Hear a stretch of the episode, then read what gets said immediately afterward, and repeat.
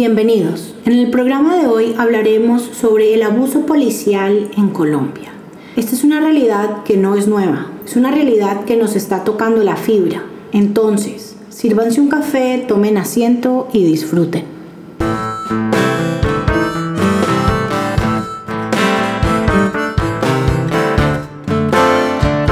Hola, yo soy Laura Viera y esta es La Cafetera. El abuso policial en Colombia es un tema continuo, latente que se siente en el ambiente, que se siente mientras desayunamos, mientras caminamos, hablamos y lo sentimos en todos los aspectos de nuestra vida. Literalmente nos rompe los huesos y nos quiebra el alma. Aunque no es una situación nueva, muchas personas se dieron por enteradas con el caso de Javier Ordóñez. Y esto es lo que ocurrió. Javier Ordóñez murió luego de ser sometido y golpeado por la policía en Colombia. Pero, ¿Cómo es que sabemos que estos hechos ocurrieron?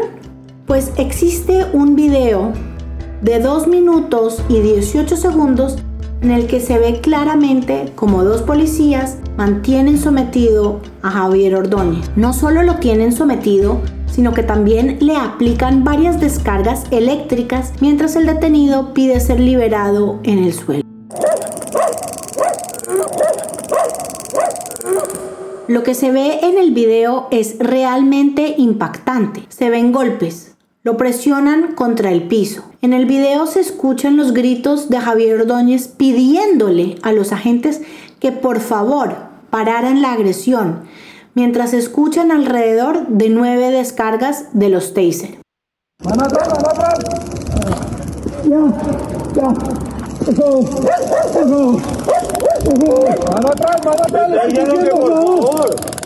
Él está diciendo que por favor. Él está diciendo que por favor. Él está diciendo que por favor. Está diciendo que por favor los estamos grabando. Él está diciendo que por favor. Él está diciendo que por favor. que por favor no le haga más. Exactamente. Lo estamos grabando. Algún tiempo después, Ordóñez es trasladado a una unidad policial y luego a un centro hospitalario del occidente de la capital y, minutos después, muere. Estas imágenes horribles circularon y continúan en redes sociales. La indignación de miles de personas en el país se hizo sentir. Se convirtieron en actos de violencia en los que muchas personas murieron. Durante una entrevista realizada por la revista Semana en Colombia, la alcaldesa de Bogotá, Claudia López, fue clara en sus opiniones sobre el abuso policial. Entonces, ¿es condenable y lamentable la reacción violenta contra la policía? Sí. Pero también es inadmisible que algunos miembros de la fuerza pública de la policía hayan usado indiscriminadamente sus armas de fuego.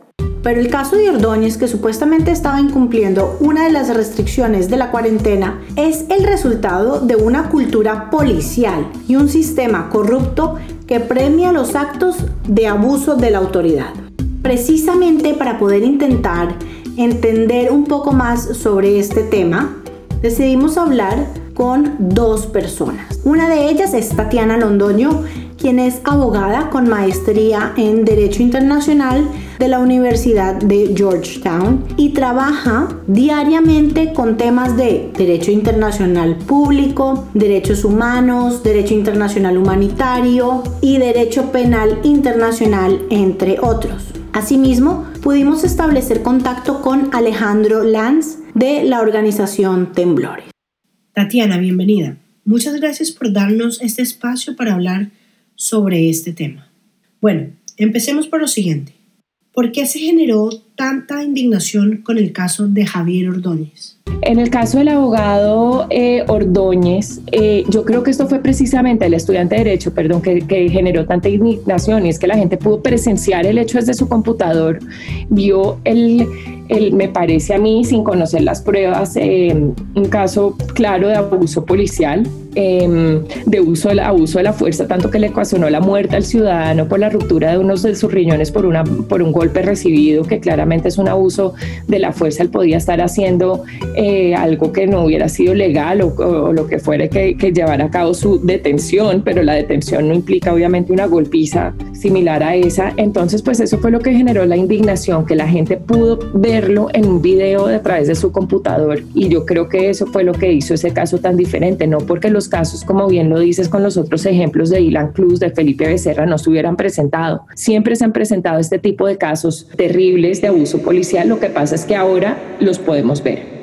El rechazo por parte de la ciudadanía salió de Bogotá y ha llegado a otras ciudades del país y del mundo. De las protestas que vinieron a continuación, muchos dicen que son el reflejo de no aguantar más una situación que para nada es nueva en Colombia. Quisiéramos aclarar que en los últimos tres años en el Código de Policía colombiano se han establecido tres tipos de violencia. El primero es la violencia física, el segundo la violencia sexual y el tercero, la violencia homicida. Y en este tema del abuso de la fuerza, no estamos hablando de que es un problema de manzanas podridas, sino que está arraigada al interior de las prácticas institucionales de la fuerza pública. Alejandro Lanz, bienvenido. Bueno, suena terrible, pero creo que es importante que hablemos de estos hechos en cifras porque pareciera que así es la única manera en que la gente se impacta. Entonces, cuéntame, cuéntame sobre estas cifras.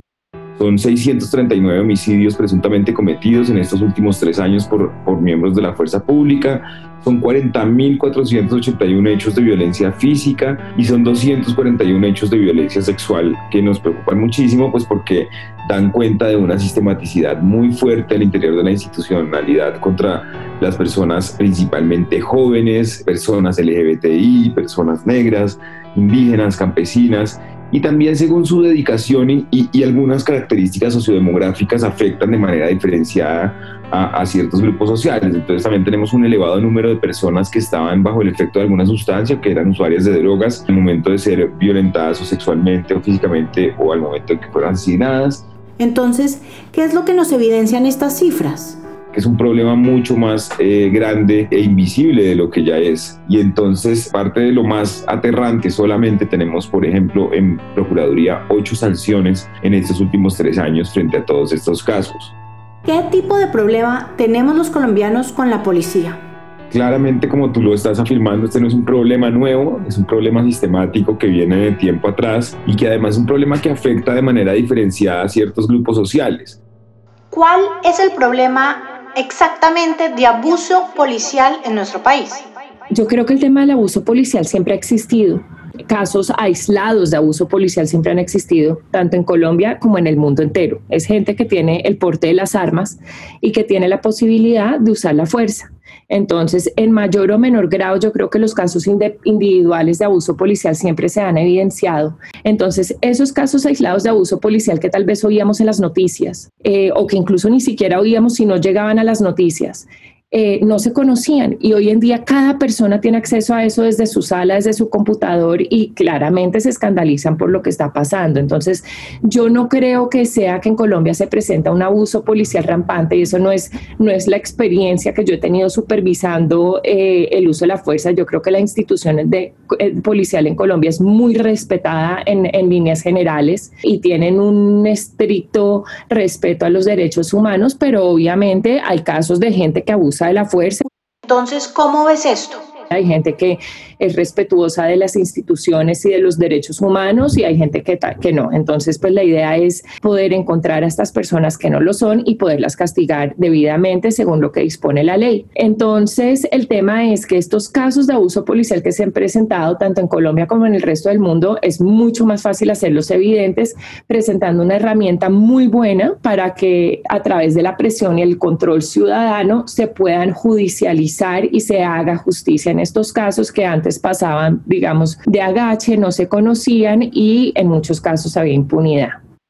Claramente, Todo este problema de la violencia policial se profundizó muchísimo por la emergencia sanitaria del COVID-19, ya que la policía fue la única ama y señora dueña del espacio público y la única que podía estar en las calles. Entonces en Colombia se le otorgó mayor poder a la policía e hizo que la policía se comportara de manera más violenta, de manera más agresiva y que su manera de ejercer la letalidad de sus prácticas fuera mucho más grave que lo que venía haciendo. ¿Tú consideras que mm, esta coyuntura de la pandemia ha hecho que el abuso de la fuerza se haya incrementado? Este problema de la violencia policial se profundizó muchísimo, no solamente en Colombia, sino a nivel eh, global con eh, la emergencia por el COVID-19, porque podía estar en el espacio público donde estuvieron las personas confinadas con una serie de nuevas medidas donde lo que se podía o no se podía hacer en el espacio público y de la manera en que se podía estar en el espacio público era totalmente determinado por la autoridad policial. Alejandro, entonces lo que me estás contando es algo que ha pasado en el último año, en el, en el 2020.